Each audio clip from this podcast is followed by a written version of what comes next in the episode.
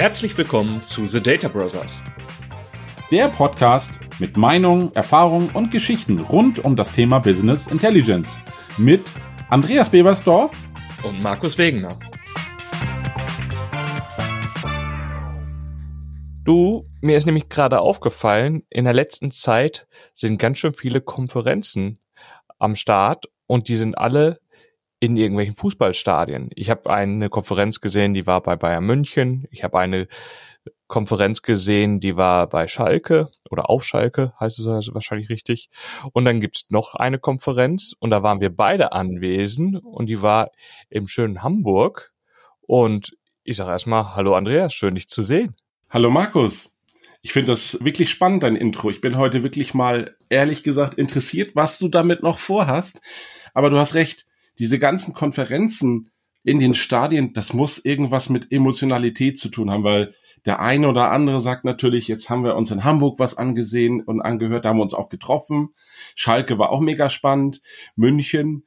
Und es gibt ja noch viele weitere Stadien. Ich weiß, das haben schon der ein oder andere gemacht, das in einem Stadion stattfindet und die ich finde, in den Fußballstadien sind meistens diese Konferenzräume wirklich spannend. Aber was viel spannender ist, Markus, sind doch eigentlich die inhaltlichen Vorträge. Und ich glaube, um die geht's doch heute.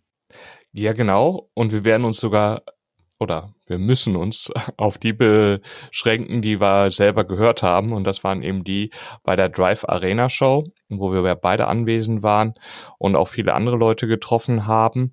Und ihr hattet ja ein recht buntes Programm und ich habe gedacht, wir machen einfach mal heute einen Rückblick und versuchen einfach den Hörern noch mitzugeben, was da alles gezeigt wurde und ich hoffe, oder wir werden sehen, ich glaube, das ein oder andere werdet ihr sogar von der Drive AG im Nachgang noch weiter veröffentlichen. Also dann ergänzend kann man sich sogar dann selber diese Vorträge nochmal anschauen und äh, sehen, was da von der Drive veröffentlicht wird, was da kam. Und ich glaube, den ersten Auftakt habt ihr sogar selber gemacht mit dem Vortrag Agile Planung. Und da war dein Kollege Björn, wenn ich das richtig im Kopf habe, am Start. Und interessanterweise, äh, ich habe immer gedacht, bei der Drive AG sprich, ach, seid ihr eine AG? Nee, ihr seid eine GmbH, ne? Wir sind eine AG. Ihr seid eine AG, okay. Bei der Drive AG würde man über Autos reden. Es gibt immer viele Bezugspunkte zu Autos, Leitplanken, aber der Kollege hat es irgendwie mit dem Fliegen gehabt.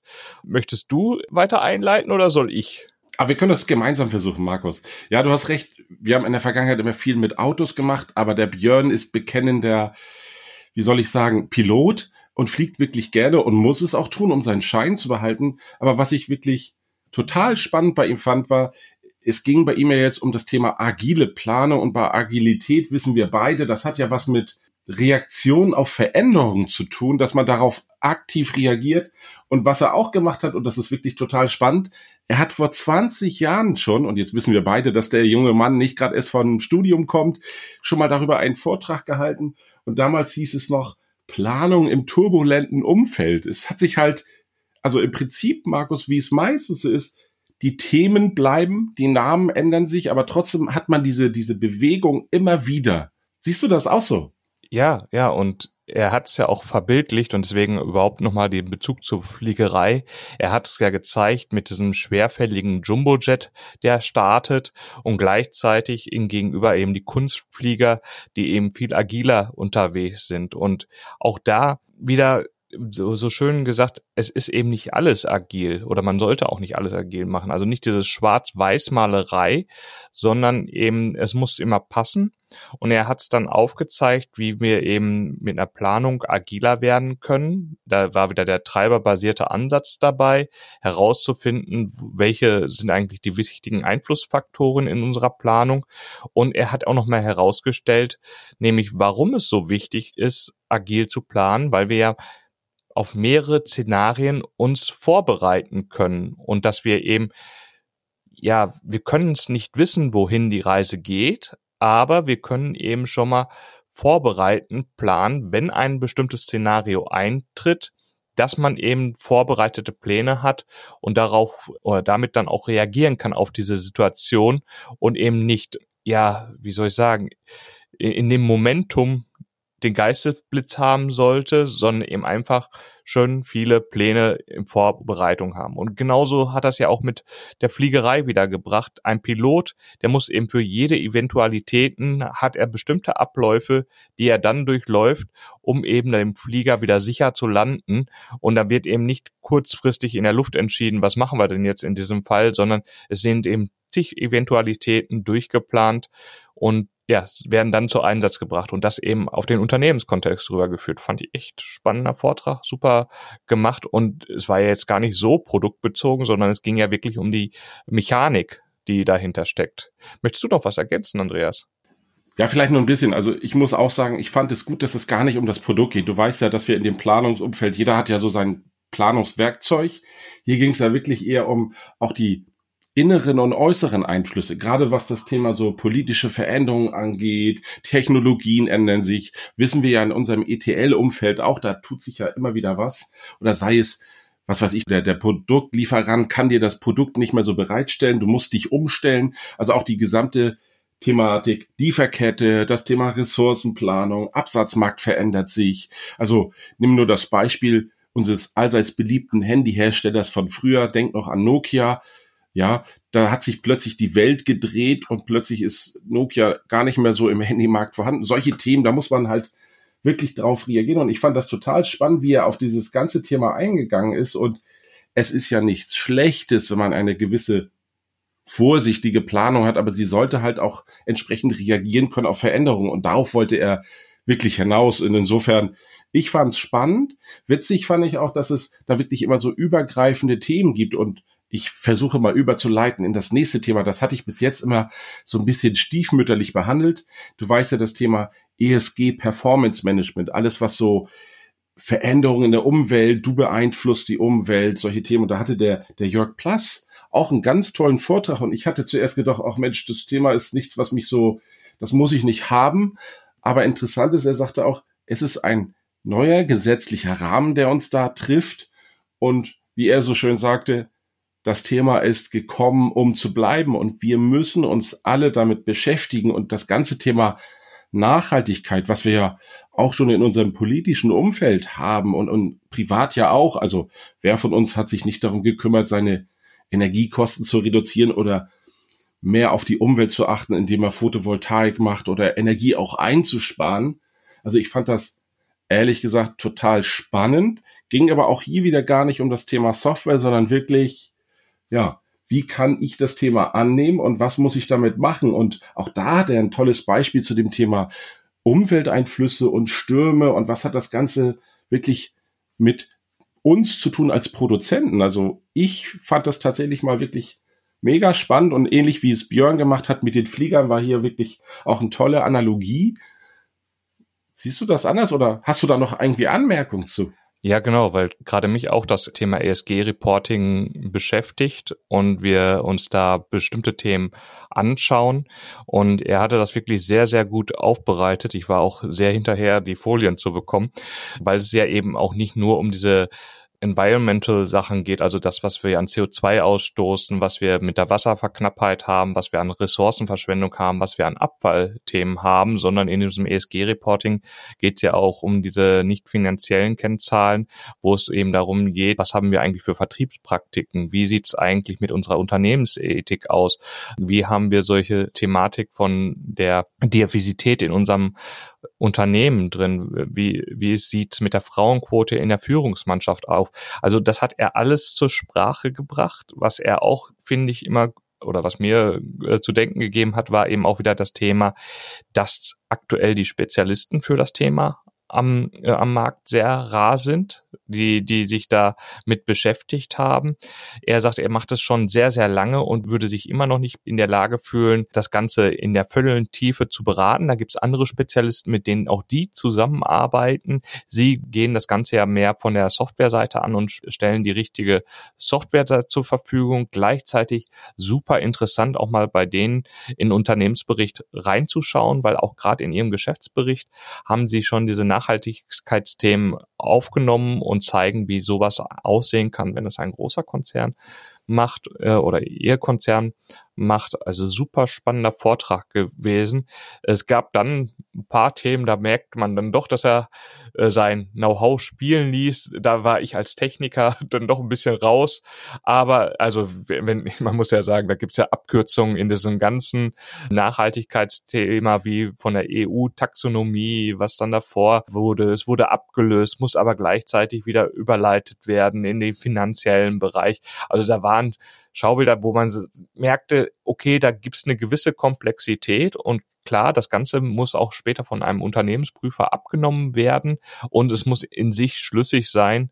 Also ich kann nicht, ja, wenn ich da Lücken habe, das fällt einfach auf, wenn ich auf der einen Seite im Nachhaltigkeitsreport bestimmte Bestrebungen sage und es lässt sich nicht überleiten zu dem, was im Unternehmensbericht steht. Ich behaupte mal jetzt ganz einfach, ich habe hohe Fuhrparkkosten und sage, meine Autos machen keinen CO2-Verbrauch. Da wird unglaubwürdig.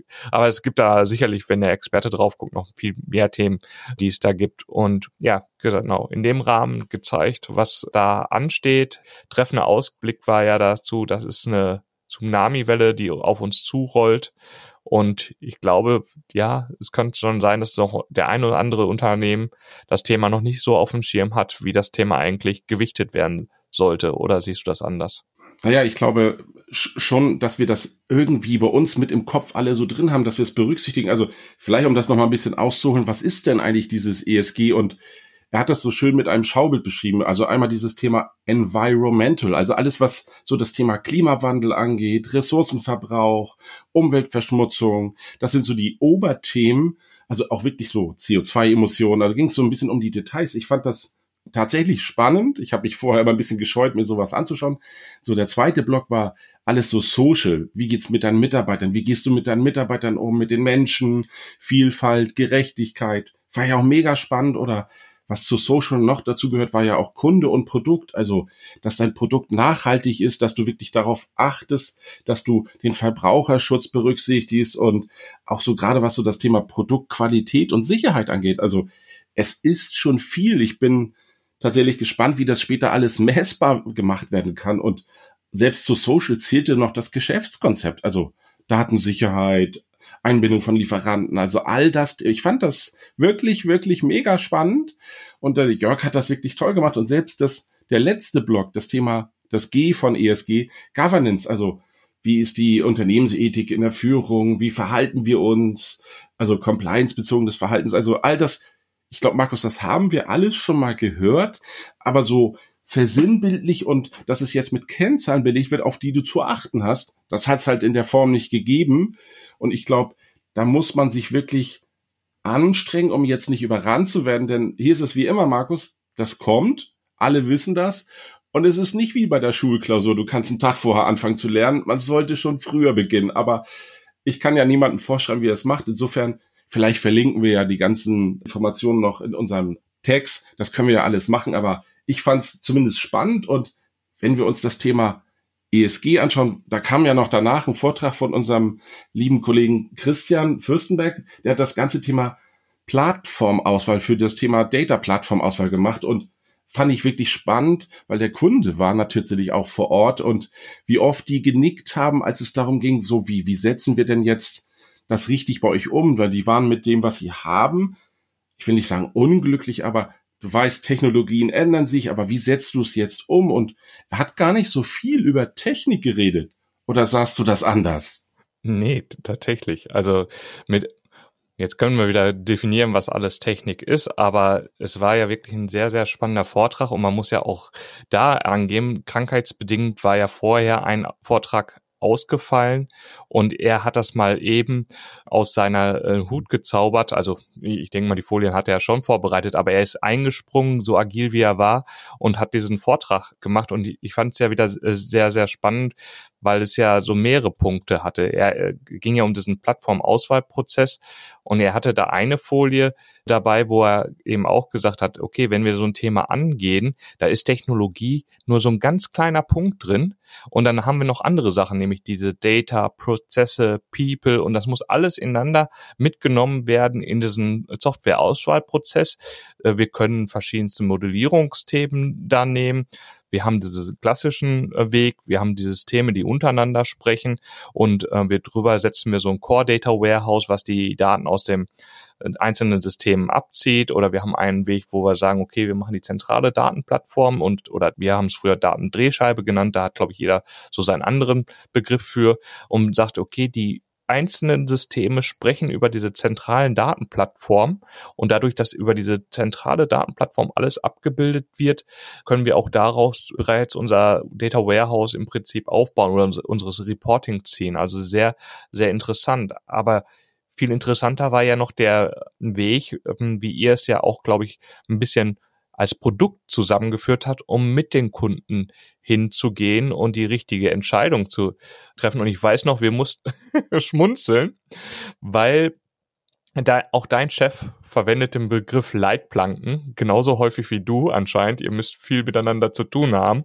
Und da war es ja, glaube ich, mit einer ganz einfachen Aufgabenstellung. Ich glaube, du kannst auch noch mal ein bisschen mehr mit reingehen, nämlich in dieser Thematik, lieber Kunde, ich kenne dich in Gesamtheit noch nicht gib du doch erstmal bitte die Leitplanken vor, nachdem wir gemeinschaftlich die Datenplattform auswählen. Also irgendwie dieses Rahmenwerk. Kannst du das ein bisschen noch erläutern?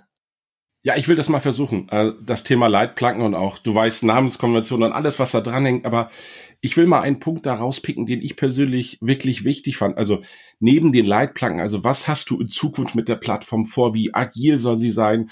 Soll sie gewisse Möglichkeiten bieten oder in die Cloud gehen oder wie sieht die Infrastruktur aus und wie sehen meine Vorsysteme aus? Du musst ja auch immer das Ganze ein wenig an das anpassen, was du an sowohl technischen Stack hast, aber viel wichtiger war auch bei uns, und das war Christian auch, glaube ich, wirklich ein Anliegen, es hilft dir nichts, wenn du sagst, so, wir wechseln alle jetzt komplett auf eine andere Plattform. Du musst ja auch die Menschen haben, die das bewirtschaften können. Und das war für ihn auch ein Punkt, der gehört für mich mit zu diesen Text, die du aufnehmen musst. Also habe ich die Menschen oder muss ich sie auch noch ausbilden, dass sie etwas können, was bisher nicht notwendig war, weil die Technologie eine andere war. Und das war ein ganz wichtiger Punkt. Und was wir auch versucht haben, bei dem Kunden immer zu skizzieren, war so, es gibt so mehrere Möglichkeiten der Alternativen. Wir haben ihm damals vier skizziert und wir wissen auch, man kann natürlich noch viel mehr machen, aber es muss ja auch jemand sein, der das in gewisser Form begleiten kann. Und wir haben uns halt damals für vier entschieden, weil wir genau die Technologien alle wirklich beherrschen. Und das Spannende war, der Kunde hat sich dann eigentlich für ein anderthalb eigentlich entschieden, die mal auszuprobieren, um dann festzustellen, was damit gut läuft und was ihm quasi auch noch ein Stack fehlt und welche Skills man noch aufbauen muss. Also das war für ihn mega wichtig. Aber also auch dieses ganze Thema Leitplanken hat er auch wirklich verschriftlicht. Markus, wir wissen beide, immer wenn wir das besprechen, reden wir über etwas, wir beide nicken. Und wenn es keiner aufschreibt, wirst du beim nächsten Mal, wenn ich es erzähle, wieder nicken, aber besser wäre es doch, es ist aufgeschrieben, damit alle anderen das auch sehen, das haben wir uns vorgenommen, das sind unsere Ziele, das sind unsere Ideen, die wir verfolgen, wie, wie schnell wir mit etwas umgehen wollen, wie, wie wir gewisse Dinge auch einfach ausgrenzen können durch die Leitplanken. Und das muss man sich ja selbst auch vor Augen halten. Deswegen waren immer so auch die Produkte, die wir da am Ende dann wirklich genommen haben, auch da die Bewertung der einzelnen Positionen, sei es, es ist einfach zu bedienen, es ist flexibel und also auch diese Evolution und die Entscheidungsmatrix hat ja danach nochmal geholfen. Also was war wirklich einfach, was ist technisch einfach, was ist prozessual einfach und selbst was musste ich organisatorisch tun, um das Ganze dann auch zu unterstützen. Da hängt ja schon eine ganze Menge dran und wenn man sich das alles verbildlicht und da gibt es viele Werkzeuge, die dabei helfen. Wichtig ist halt, dass man das wirklich auch verschriftlich und am Ende dann zu sagen, so jetzt habe ich eine Bewertungsmatrix. Und er hatte ja auch gesagt, die waren so eng beieinander am Ende in der Summe. Trotzdem musst du dich dann entscheiden. Und anhand der Merkmale hast du dann halt gesagt, was gewichte ich mehr, was weniger. Und auch das waren viele Diskussionen, weil hinzu kommt noch, dass man ja nicht nur die Datendrehscheibe, wie du sie nennst, ich habe einen anderen Kunden, der nennt das Datenintegrationsplattform, also die Namen sind immer anders, aber es ist dasselbe gemeint. Wichtig war, dass jedem auch klar ist, wie das funktioniert und auch was die Empfängerkreise angeht. Also es reicht ja nicht aus, das schnellste Auto zu haben, wenn du unterwegs keine Tankstellen mehr hast. Also derjenige, der das dann bedienen kann in irgendeiner Form. Also hing viel dran. Und was ich auch wirklich gut fand, dass diese ganze Zeitlinie oder wie man so schön neudeutsch sagt, Roadmap, wie wir wann was umsetzen, wurde ja auch auf die Spur gebracht. Und am Ende des Tages war es wirklich etwas, wo der Kunde die ganze Zeit mit in der Entscheidung dabei war und wir eben nicht nur gesagt haben, hier ist der Kasten, den hast du zu nehmen, sondern er hat bei jeder Entscheidung mitgewirkt und konnte dann am Ende sagen, so sieht's aus, ich habe unterschiedliche Berichtssysteme, meine semantische Schicht, wir wechseln immer so ein bisschen in die Technik, die ist so festgelegt, die haben wir zentral und auch das, wer was wie nutzt in der Analyse, wurde auch klar definiert und das sind so die Themen, die da am Ende dabei rauskommen, was dann der Mehrwert ist. Und wir wissen beide, moderne Technologien heißt ja nur, es kommt eine neue hinzu, aber manchmal muss man halt schauen, dass das auch zu dir irgendwie passt. Und ich fand's mega spannend mit zu sehen. Und der Kunde ist ja mit der Entscheidung, die er dann mitgefällt hat, am Ende auch glücklich und er weiß, warum er sie getan hat. Ja, genau. Und ich war ich habe mich selber wieder gefunden bei dieser Thematik, bei der Leitplanke von entweder Python oder SQL, was ist da mehr an Know-how vorhanden. Und wenn ich es dann noch gesehen habe oder richtig verstanden habe, seid ihr dann sogar mit ihm noch eine Probefahrt gegangen. Also ist, als es dann auf ein händelbares Maß an Optionen rausgelaufen ist, konnte er sich sogar jedes Mal im Prinzip im Betrieb angucken und konnte sehen, wie sich das wirklich handeln lässt und nicht nur theoretisch die Sachen durchgehen. Also ich fand es schon sehr, sehr spannend. Und ich glaube, das passte dann sogar auch wieder dran. Äh, nämlich das nächste Thema war ja das Lakehouse mit äh, Dremio. Also als ich das gesehen habe, ich, musste so schmunzeln. Also man gewisse Themen habe ich mittlerweile auch bei Fabric gesehen, aber man sieht, warum Microsoft mittlerweile Fabric auf den Markt bringen musste und wir vielleicht jetzt auch noch länger in einer Preview-Phase sind, weil das, was da gezeigt wurde, das war ja schon wirklich beeindruckend. Oder siehst du das anders? Nein, absolut nicht. Und was ich wirklich total spannend fand, wenn der Kollege, der da viel über Technik, das war wirklich ein technischer Vortrag gesprochen hat, und was es da alles gibt mit Iceberg und wie das alles heißt. Das Spannende, was ich daran fand, ist eigentlich, das Zentrale in der Drehscheibe war, warum ist das Produkt so einfach? Weil die Skills, die du benötigst, ist größtenteils SQL und Markus, wir wissen beide, das ist das, was wir doch alle lieben, weil du sprichst, egal welche Plattform da zugrunde liegt, sprichst du in einer verständlichen, Sprache und kannst das Ganze damit modellieren und aufbereiten. Das fand ich eigentlich schon ziemlich cool und wirklich, das ist ja etwas, was der Kunde gut findet. Und wenn selbst in dieser Zwischenebene, wo alles im SQL definiert ist, auch das Thema Performance mit drin ist, Datenzugriffe, alles ist dort mit besprochen und alles berücksichtigt. Und trotzdem ist es darunter ein Technikberg, der kann alles Mögliche sein. Das ist, fand ich schon ziemlich cool gelöst. Die Frage ist halt immer nur, passt das zu dir? Und man muss halt immer schauen, welcher Kunde hat da wirklich das Thema, passt dieser Prozess, so wie die das machen, zu uns und auch das Thema ausprobieren, unterschiedliche Branchen und all das, was da drin ist. Also viel Entwicklungs-Know-how, was die da haben einfließen lassen.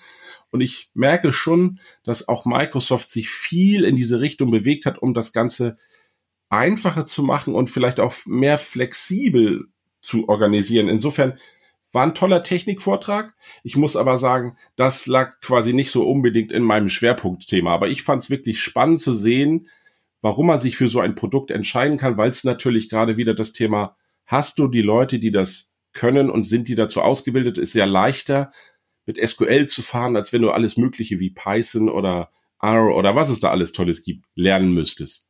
Ja, und für mich war auch wieder interessant zu gehen, wie, wie der neue Gedankengänge sind. Nämlich da war ja auch mitgezeigt, vielleicht Daten wie Code zu verstehen und haben es dann eben die Punkt gebracht, Art, ja, wie so ein Versionierungsbaum reinzunehmen. Und ich kann eben einen Datenstand zu einem bestimmten Punkt für mich rausgreifen. Als Zweig kann auch diesen Datenstand bearbeiten und Sachen ausprobieren. Und erst dann, wenn ich meine, dass das passt, kann ich es in meinem Hauptstrang wieder einchecken. Oder ich kann mir bestimmte Versionsstände von meinen Datenständen taggen, um dann eben auch wieder an so einen Tag zurückzuspringen und zu gucken, okay, wie sahen denn die Daten zu dem Zeitpunkt aus? Also tatsächlich diese diese technischen Möglichkeiten, die sich dadurch ergeben, dadurch, dass wir heutzutage viel mehr Informationen halten und das Ganze dann doch nochmal wieder mit einem anderen Verständnis, was wir vielleicht schon in einer ganz anderen Welt auch so nutzen, wieder zu überführen, war super spannend. Wie gesagt, ich weiß auch selber, dass das nicht meine Hauptgebiet ist, aber ich bin gespannt, wie sich die Zukunft da entwickelt und wie das dann auch wieder zum Normal wird. Also das war schon inspirierend, muss man sagen, inspirierend. Und so ging es ja dann auch mal wieder äh, weiter. Ihr habt ja dann sogar einen Kunden bewegen können, einen Vortrag zu machen und mal über seine Power BI Migration zu sprechen. Also ihr habt einen Kunden zu Wort kommen lassen. Möchtest du es aufgreifen? Ja klar, mache ich sofort. Vielleicht nochmal zu deinen Versionsständen. Also das war wirklich mega spannend, wie der Kollege das gezeigt hat. Und ich fand das wirklich gut, weil das ist das, was mir in der Vergangenheit immer gefehlt hat. Mal, ich teste mal was aus und kann trotzdem sagen, ah, ich schmeiße es doch lieber wieder weg oder ich führe es zurück. Aber okay, zurück zu unserem Kundenvertrag. Was ich bei dem tatsächlich interessant war, der hat sich natürlich dann auch wieder mit unserer Hilfe, und du wirst es bestimmt schon mal gehört haben, auch solche Themen wie Leitplanken hat er sich wieder gesetzt und ähnliche Themen.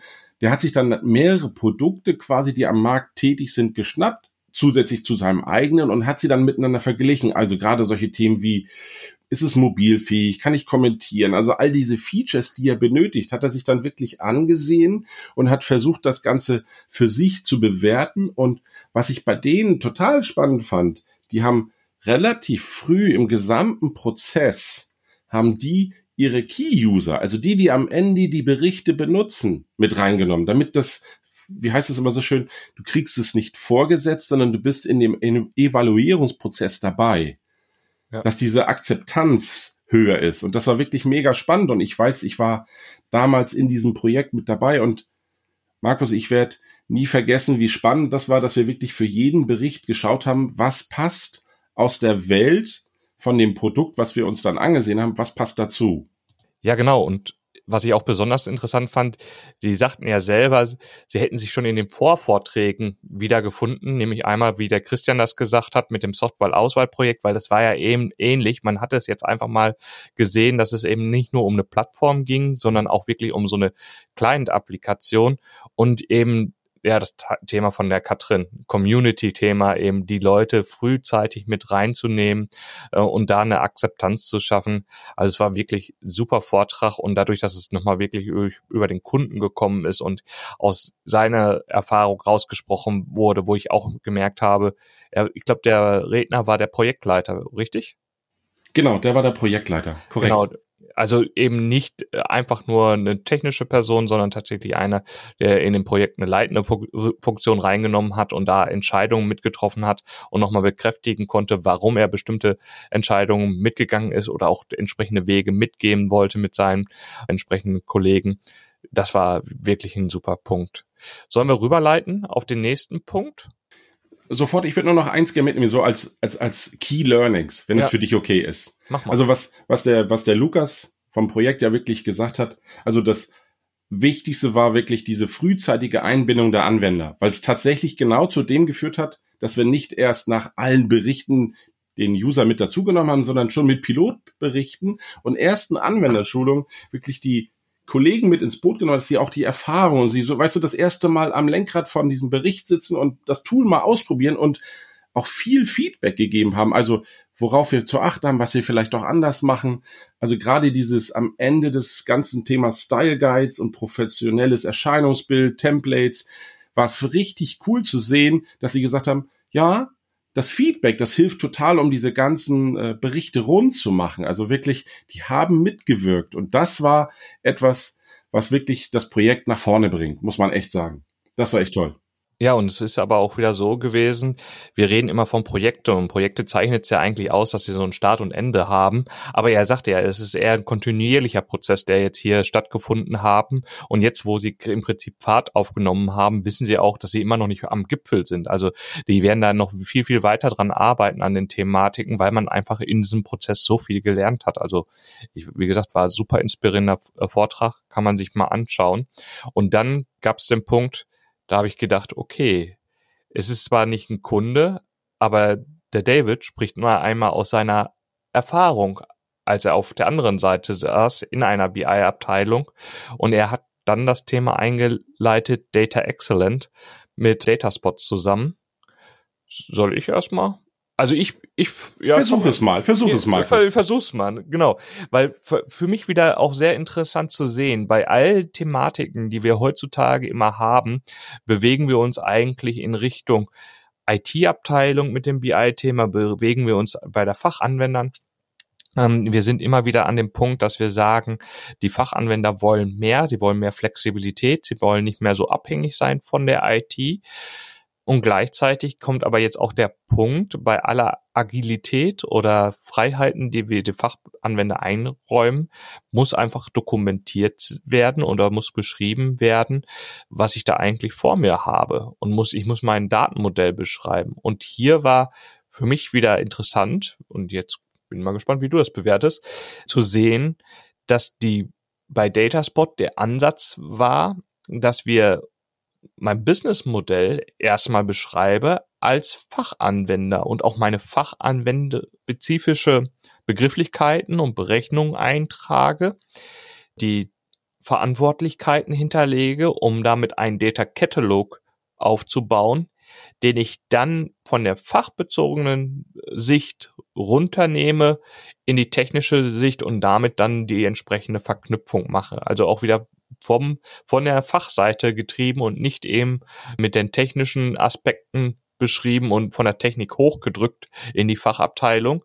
Und das bringt uns dann so solchen Themen, wenn wir so eine Lineage aufbauen wollen, wenn ich da eine Tabelle habe, in denen irgendwelche Kürzel die Spaltenbezeichnungen sind, die irgendwie verschlüsselt sind mit irgendwelchen Buchstaben und Zeichen, dass ich nicht alle 150 Felder be beschreiben muss oder übersetzen muss, sondern eigentlich nur die, die ich auch wirklich für meinen Fachprozess brauche. Und ich benutze dann nur die 15. Und auch da hinzugehen und zu sagen, ich setze das jetzt nicht auf und befülle das weiß Gott wie, sondern ich mache das im laufenden Prozess. Ich erweitere es. Ich, ich führe das Werkzeug ein, bringe meine Leute in die Möglichkeit, damit umzugehen und dann erweitere ich es sukzessive mit Informationen, wie ich es brauche und auch Zuständigkeiten ändern sich. Bei manchen Definitionen wird man dann merken, ah, da muss ich doch detaillierter werden und das eben nachzupflegen und dass das wieder so ein laufender Prozess ist. Oder hast du das anders gesehen, Andreas? Absolut nicht, Markus. Ich finde es wirklich spannend, wie du das wiedergegeben hast, denn das Kernthema war ja wirklich, weil David das aus der Problemecke brachte. So im Sinne von, Daten sind nicht sauber beschrieben, es ist nicht katalogisiert. Also Hauptthema war wirklich, es gibt zwar irgendwie diese Zahlen, die in diesem System sind, aber beschrieben hat es immer keiner. Und auch dieses Thema Datenqualität fängt ja immer damit an, dass keiner genau beschrieben hat, wo kommt's her, wer, wer liefert das? Und wie du es schon eben ansprachst, das Thema Verantwortung. Also ich fand das immer wirklich traurig zu sehen, weil ich fand mich dort immer wieder, denn je besser ein Projekt läuft, liegt meistens daran, dass auch ganz klar ist, wer wann was macht. Gerade das Thema, ich stelle die Kennzahl und sage, pass mal auf, das ist hier der Umsatz. Und wir wissen beide besser einen Umsatz als dreimal den Umsatz definiert. Ich würde mich auch freuen. Aber klar definiert, der Fachbereich sagt, das ist die Kennzahl. Und von der Technikseite, das kann ich dir in folgender Güte und Qualität liefern und da kommt es her. Also dieses, auch das Thema Data Lineage war da wirklich immer ein Thema, wie es dann am Ende von der Quelle bis zum Report kommt. Und das fand ich wirklich gut beschrieben. Das ist wirklich, das ist jetzt keine Einbahnstraße und es ist nicht sofort alles fertig. Du bist, eigentlich ist das ein permanenter Prozess. So wie es Lukas übrigens in seinem Vortrag auch hatte. Das ist, es hört nicht auf. Du musst immer dranbleiben und diese, ich nenne das mal Qualität, musst du immer hochhalten, damit natürlich auch diese Fehlerquellen minimiert werden, die Transparenz drin ist und dass jedem klar ist, dass folgende Daten kommen aus folgendem Topf, die Berechnungen sind ganz klar und wer dann am Ende das ganze Thema entscheiden kann auf Basis von guten Daten, wissen wir auch, aber erstmal muss es dahin kommen und mir ist es lieber, ich beschreibe es ordentlich und wir finden gemeinsam den Fehler, als wenn jeder sagt, das ist, das ist falsch, aber du kannst es nicht spezifizieren, weil du nicht weißt, wo es herkommt. Insofern, das war schon wirklich gut, wie sie das gemacht haben. Entscheidend ist halt, dass wirklich viele danach auf den Kollegen zugestürmt sind, weil komischerweise hat er damit alle getroffen, denn alle haben ein Thema, das Thema Datenqualität. Oder siehst du das anders? Ist bei dir alles gut? Ich habe vor kurzem wieder ein Kundengespräch gehabt und da war die, die Frage, wie man das eigentlich macht, mit Berechnungen innerhalb des Datenmodells zu hinterlegen und ob man das wirklich in der IT setzen muss oder Richtung Fachbereich, weil der Fachbereich die Formeln doch oder Berechnungen doch ganz gerne mal anpassen möchte. Und gerade da habe ich mich wiedergefunden. Wenn der, wenn die Fachbereich regelmäßig die Berechnungsgrundlage oder Formeln ändern können, kennen kann, es muss einfach dokumentiert werden. Und gerade da ist es dann wieder, okay, wenn das Doing die Fachabteilung machen kann, dann muss sie auch das Dokumentieren machen, weil sie es auch dann für ihren Nächsten en entsprechend macht. Und ja, doch, ich glaube, dass so ein Tool wirklich seine Daseinsberechtigung hat und eben mit dazugehört in einem Baukasten, wenn man das Ganze in seinem Unternehmen aufbauen will und bringen will. Und auch die Datenqualitätssachen kann man entsprechend dokumentieren. Ja. Und dann kam ja, es war schon ein Highlight, oder? Also ihr habt ja dann nochmal einen Kollegen von Microsoft dazu geholt und der dann mal zu dem Thema OpenAI gesprochen hat. Und ganz spannend für mich eigentlich auch, ja, es war, es war nicht so hoch, also die Folien sind hochglanz. Äh, der, der Sprecher war wirklich vom Fach, also war wirklich gut, aber wie er gesprochen hat über bestimmte Themen, man merkte schon, ja, in unserer Wirtschaft läuft es nicht immer, oder mit den Ansprechpartnern, die er da vor sich findet, ist es nicht immer alles einfach. Die Leute glauben, man kann da so ein Tool einfach einkaufen. Und was für mich zum Beispiel markant war und, und wo man sich auch vielleicht gar keine Gedanken drüber gemacht hat, war dieses Thema, ja, wenn ich da so eine KI habe, wie kann ich das denn mit unseren Daten ja trainieren? Und er sagt, diese KI trainieren sie nicht mehr. Es ist wie, sie haben da eine KI, die ist gefüttert mit einem großen See und sie kommen da mit ihrem Tropfen Wasser und wollen jetzt diesen See im Prinzip beeinflussen mit diesem einen Tropfen Wasser. Das, das geht einfach nicht. Und, und das zeigt auch erstmal, was für eine technologischen Fortschritt wir gemacht haben, um so eine KI eben aufzubauen und zu nutzbar zu machen und gleichzeitig, dass wir ja dann nur noch ein kleiner Teil davon sind und in der Lage sind, aber trotzdem in der Lage sind, äh, diese KI mit unseren Daten zu nutzen. Aber sie wird eben nicht mehr trainiert. Und solche Gesprächsfetzen, die er einfach aus seinem realen Leben genommen hat und nochmal gezeigt hat, wo man sich dann auch in diesen Anekdoten wiedergefunden hat. Also ich fand es herrlich und erfrischend ich würde dir jetzt mal zwischendrin was sagen lassen, weil ich habe noch ein paar Sachen, die ich dazu erzählen kann oder wieder berichten kann. Ja, das ist okay. Vielleicht, vielleicht kann ich dich ja wenig vom Pfad abbringen. Also was ich tatsächlich auch interessant fand, neben dem ganzen Thema, was die KI in Zukunft alles für uns an Unterstützung bringt, fand ich wichtig, war für mich so die Kernaussage, das ganze Thema Sicherheit, Governance, also dass die Daten auch in deinem Hause in deinem Tenant bleiben und nicht in der Welt verteilt werden, wenn du eine Frage zu deinen Daten stellst. Ich finde, da haben die sich schon wirklich Gedanken zu gemacht und auch all das ist berücksichtigt worden. Das finde ich schon ziemlich gut und ich habe eigentlich die letzte Kernaussage für mich mitgenommen, ist dieses Daten, Daten sind dein, dein Benzin, dass die KI eigentlich, wenn du so willst, stützt und auch unterstützt, was zu liefern. Da sind wir wieder bei dem Punkt, Markus, bei aller Liebe, die Datenqualität und die Datenmenge, wenn das passt, dass wirklich alles so sauber definiert ist, dann kann die KI wirklich viel liefern. Und du hast schon recht, wie er es auch sagte, die Algorithmen haben die letzten Jahre so viel dazugelernt. Wenn wir es jetzt noch schaffen, unsere Datenqualität entsprechend hochzuhalten, dann kommt das Richtige weiter raus, weil am Ende ist es wie immer, wie er sagte, in dieser Realität, wo du ankommst, wir haben immer das Problem, schlechte Datenqualität war immer ein großes Thema oder irgendwas von Daten, bis du sie dann zur Entscheidung vorgelegt bekommst, dass du daraus was machen kannst. Das war schon immer extrem schwierig. Aber ich will dir deinen KI-Vortrag, den du echt liebst, und ich fand ihn auch wirklich spannend. Und der, der Jan Henn hat das echt inspirierend gemacht. Also, ich muss nur eins sagen, es kommt was auf uns zu, aber dass dieses ganze Thema KI mit dem Co-Pilot und alles, was da kommt, dass es uns zukünftig das ganze Berichtswesen einfach abnimmt, glaube ich nicht. Aber es kann uns viel Arbeit abnehmen und wir können uns wieder auf das Wesentliche konzentrieren. Oder wie es mein Lieblingscontroller immer gesagt hat, ich möchte die Datenanalyse machen und das Daten sammeln. ja, genau.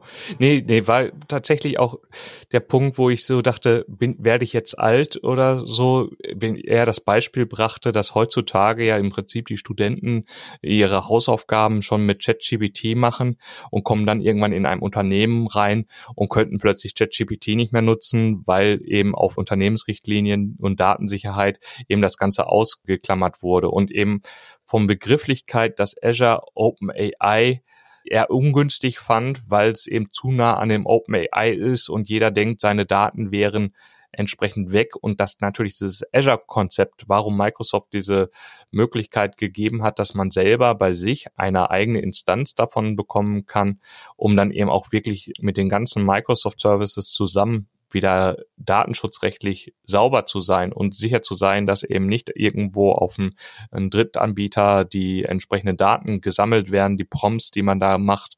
Das war schon echt, echt spannend und echt inspirierend, aber gleichzeitig eben ja, also es kommt da so eine, man merkt plötzlich, es kommt von hinten eine weitere Generation, für die wird das selbstverständlich. Das kann man sich schon immer gar nicht vorstellen und man fühlt sich gar nicht so alt, dass da eben schon die nächste Generation im Anmarsch ist, die solche Werkzeuge nutzen will.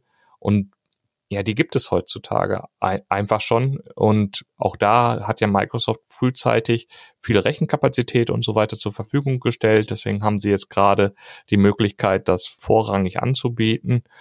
Und ja, ich bin, ich bin gespannt. Ich habe schon den einen oder anderen Kunden gehört, der auch drüber nachdenkt, eben mehrere Dokumente in der Art und Weise abrufbar zu machen. Wir hatten es ja witzigerweise auch in unserer letzten Folge mit drin, das Thema, äh, wenn ich meine Dokumentation jemanden übergebe, dann muss er suchen. Wenn er natürlich einen Chatbot hätte, könnte er es einfach fragen. Und er erzählte ja auch wieder von einer Kontensituation, wo jemand sagte, ja, ich möchte alle seine Dokumente reingeben und er fragte, aber warum machst du nicht die Vorklassifikation? Warum willst du denn auch noch die schlechten Daten, die äh, nicht relevanten Daten äh, der KI mitzubringen? Das verfälscht ja deine Ergebnisse oder ver verschlechtert hat deine Ergebnisse. Warum nimmst du nicht die positiven Ergebnisse, von der der KI, die KI lernt ja nicht davon, aber worüber die KI dann wirklich entsprechend berichten konnte? Und ich glaube, zum Schluss war da viel interessante Diskussionen, was das eigentlich bedeutet, wenn ich so eine äh, so ein Large Language Model mit meinen Daten verknüpfe und wie das dann im Hintergrund eigentlich passiert, dass er aus meiner Frage eine SQL-Abfrage macht, was er überleiten kann an Synonym und so weiter. Ich glaube, das, das wäre schon ein eigener Vortrag an sich gewesen, war auch da langsam das Ende des Vortrages und der Veranstaltung. Dann war ja noch eine Stadionführung mit drin. Es hat ausgeklungen, man hat so ein bisschen mehr den Dialog gehabt, den man auch sonst in der Pause immer schon mal zwischen den Vorträgen hatte und äh, gesagt hat, was einen selber so inspiriert hat oder hat Kontakte gesucht. Das war wieder schön, wirklich bei so einem Vor-Ort-Event. Man merkt es einfach, ne? Das ist irgendwie was anderes, als wenn du es nur online machst. Und ich glaube, wenn du jetzt nichts zu ergänzen hast, oder möchtest du noch was ergänzen? Ah, dass du mir immer diese Tür öffnest, eine Kleinigkeit. Also ich fand das tatsächlich gut, dieses Event vor Ort zu machen. Also gerade dieser Austausch danach und dieses waren ja für mich immer so Pickpunkte, wo jemand etwas anreißt. Also ich habe auch mit dem Jörg über ESG viel gesprochen, mit dem Jan auch zum Thema und gerade so das, was man ja heute schon hat, dieses digitale Marketing, dass du Dinge bekommst. Manchmal frage ich mich ja, welcher Algorithmus hat mir das dann wieder zugeordnet? Aber im Prinzip, es wird schon immer besser. Ja, und auch dieses ganze Abnehmen von Tätigkeiten, die du ja eigentlich nur widerwillig tust und die auch Zeit fressen, sei es du musst deinen Forecast pflegen oder ähnliches, da kann KI schon viel unterstützen. Und das war auch das, was so seine Kernbotschaften war, das wirklich sinnvoller Einsatz und nicht dieses blinde, ich schreibe damit auch meine Texte und jetzt sitze ich beim meinem neuen Unternehmen und ah ja, jetzt habe ich ja gar kein Chat-GPT, das muss ich ja selber schreiben, ich kann es nicht. Dieses, da muss ich tatsächlich das erste Mal lachen. Ich, ich weiß, mein Sohn hatte immer ein bisschen Sorge, den zu benutzen, dass nicht, dass das jemand erkennt, dass das ChatGPT ist. Also hat er nicht benutzt. Das freut mich zwar auch, auf der anderen Seite nimmt er dir viel Arbeit ab. Und ich glaube, wenn man sich all diese Vorträge in dieser emotionalen Stadiontour nochmal durch den Kopf gehen hat lassen, sieht man am Ende, wie sagte das der IT-Kollege von äh, diesem Sportverein, den wir dort besucht haben, wir können alles analysieren, aber am Ende entscheidest du auf dem Platz, wie du spielst. Und so ist es ja eigentlich auch in deinem Berufsleben. Diese ganzen Inspirationen kannst du mitnehmen. Du kannst das Thema Planung berücksichtigen, ESG. Am Ende entscheidest du es. Und du musst da was draus machen. Und das wären fast schon meine Wege auf dem Weg nach Hause. Es sei denn, Markus, du möchtest da noch ein bisschen was zu ausführen. Nee, ich war im Überlegen, ob wir jeder nochmal die drei Dinge für den Nachhauseweg einfach mal grob angreift, seine Highlights. Nicht, dass die Vorträge irgendwie schlechter oder besser gewesen wären, sondern einfach nur so seine Highlights. Bist du mit einverstanden? Ich sehe ein Nicken. Ja. Absolut. Okay. Gut, dann war, würde ich mal reingreifen. Also für mich war das ESG-Reporting oder Performance-Thema sehr, sehr spannend, weil es eben mich selber gerade auch betrifft. Wir uns da Gedanken machen, was man das, wie man das nutzen kann oder was man daraus machen sollte. Und das war eben sehr gut aufbereitet und hat mir wieder mal einen deutlichen Schub nach vorne gegeben, äh, um zu sehen, in welche Daten man reingreifen muss. Dann, ja, war, würde ich nochmal das Dremio-Thema nehmen, tatsächlich, ähm, weil dieses Verständnis von Daten als Code, diese, diese Bruch, der, der hat mich besonders beeindruckt. Und dann würde ich, glaube ich, tatsächlich, ah, ist wirklich, wirklich schwer, weil die wirklich alle so gut waren, würde ich nochmal von Christian das mit den Datenplattformauswahlprozess äh, nehmen, weil ich da an dem Punkt war, wo er diesen Weg aufgezeigt hat und dieses mit den Leitplanken, also so wirklich so der Punkt, das ist, wir geben hier was vor, also eine Empfehlung und wir geben auch ein Handwerkzeug davor, um die Sachen zu bewerten. Aber die Entscheidung oder die Leitplanken muss der Kunde selber ausfüllen. Fand ich nochmal wieder maßgeblich. Und das waren Sachen, ja, die fand ich richtig gut.